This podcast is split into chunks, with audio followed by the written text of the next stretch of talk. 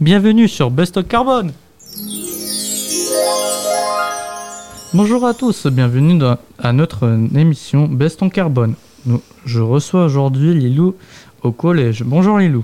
Bonjour Eric, bonjour à tous. Il y a beaucoup de gaspillage alimentaire même dans notre self.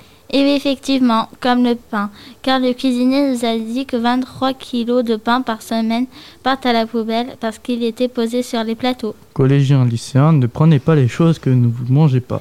Et laissez les tables et les salles propres. Pensez aux dames de ménage qui nettoient juste après nous. Nous allons interviewer notre cuisinier, celui du collège et lycée. Nous demanderons combien de kilos de nourriture partent à la poubelle ch- après chaque repas et combien ça représente en euros. Rendez-vous à la prochaine émission. Merci Lilou, merci chers auditeurs, à bientôt.